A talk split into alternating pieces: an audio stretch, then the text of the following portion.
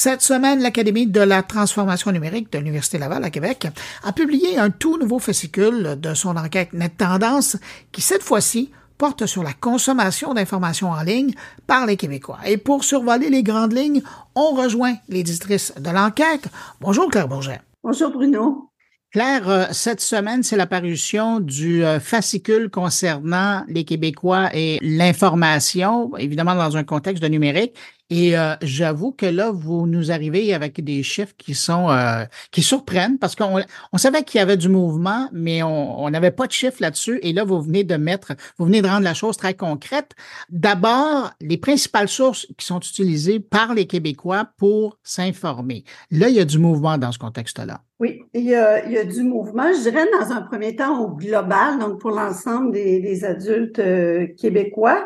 Ce qu'on observe en 2023 par rapport à l'année euh, précédente, c'est que la télévision a baissé de 7 points de pourcentage. La télévision demeure encore pour l'ensemble des Québécois le moyen, le principal moyen pour aller chercher, pour s'informer au niveau des nouvelles et, de l'actualité à 61% pour l'ensemble des Québécois. Mais quand même, c'est 7 points de, de décroissance, là, 7 points de pourcentage. Et du côté des réseaux sociaux, avec tout ce qui s'est passé, ben, il, y a une, il y a une légère baisse quand même là, de, de 4 points de pourcentage euh, de leur côté. Et en contrepartie, il y a une hausse de 4 points de pourcentage au, au, euh, au niveau des, des sites web euh, mm-hmm de nouvelles, euh, des sites web qui, qui présentent l'information. On, voit vraiment un effet de vase communicant. Hein. Il y a vraiment il y a un déplacement. Oui, il y a, euh, il y a eu un, déplacement. C'est drôle parce que c'est le même chiffre, là, moins ben 4. Oui. 4 c'est, euh, ça en est presque amusant. Puis il y a une autre chose peut-être que je mentionnerais par rapport à l'ensemble de la population. Si on, on regarde par sous-groupe, ce qu'on voit cette année, c'est que les réseaux sociaux euh, sont la source principale d'information jusqu'à l'âge de 44 ans. Ça, c'est intéressant. Oui, ça, c'est intéressant. Ça veut dire, je pense que ça indique toute la place que prend les réseaux sociaux dans l'information des Québécois.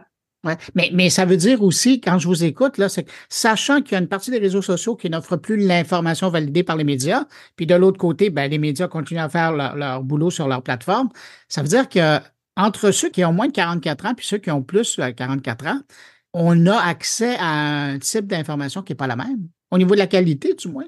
Oui, ben, oh, ce qu'on voit en tout cas chez les, les, les, les 45 ans et plus, c'est la télévision mm-hmm. qui, qui domine. Là. C'est vrai que c'est deux types, deux types d'informations. Mais vous avanceriez-vous à dire que là, c'est un changement générationnel?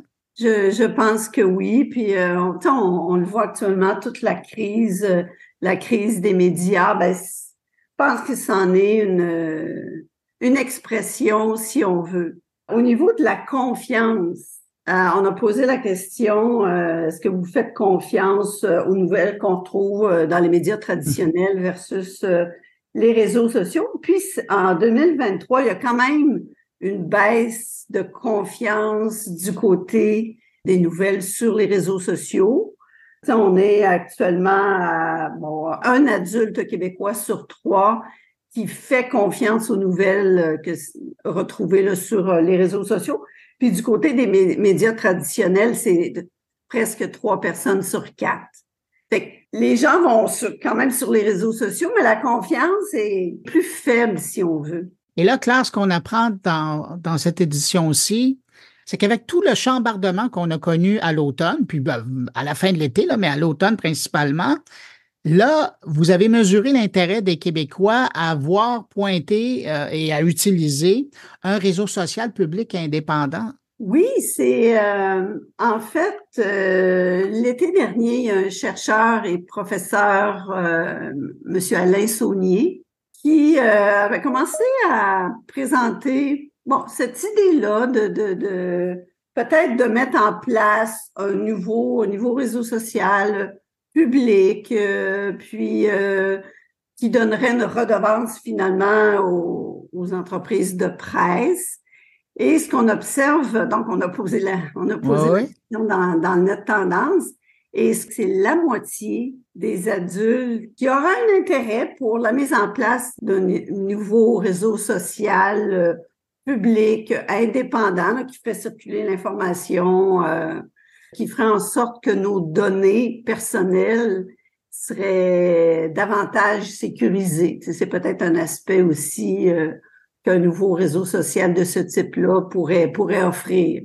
Dernière question, puis ça, euh, écoutez, c'est une bonne nouvelle. Vous abordez dans cette édition-ci la balado au Québec et euh, il y a encore un tiers des Québécois qui, euh, approximativement, là, qui consomment du podcast. Alors, je les salue évidemment parce qu'ils nous écoutent, mes éditeurs. ça, c'est une bonne nouvelle.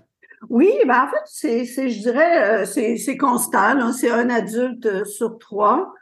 Puis il y a toute une série de thèmes, euh, puis celui, le sujet le plus écouté, là, selon nos résultats d'enquête, ce sont les nouvelles et les actualités qui arrivent euh, à 44 là, des gens là, qui écoutent euh, des balados. Claire Bourget, merci infiniment. Euh, c'est vraiment, on trouve énormément d'informations dans cette édition-ci. Je suis certain que les auditeurs euh, vont vouloir aller plus loin dans la recherche. Moi, je mets un lien, si vous allez sur la page de l'émission, sur moncarnet.com, vous allez voir, il y a un lien qui vous mène directement à ce fascicule du net tendance. Vous allez voir, j'ai passé une heure là-dessus facilement à regarder tous les chiffres, tellement ça regorge d'informations, particulièrement dans le domaine de l'information Claire Bourget, merci infiniment pour euh, m'avoir donné un peu de votre temps. Je sais que vous travaillez encore sur la prochaine euh, édition. Ça va parler de quoi? La prochaine édition qui va sortir euh, fin janvier présente le portrait numérique.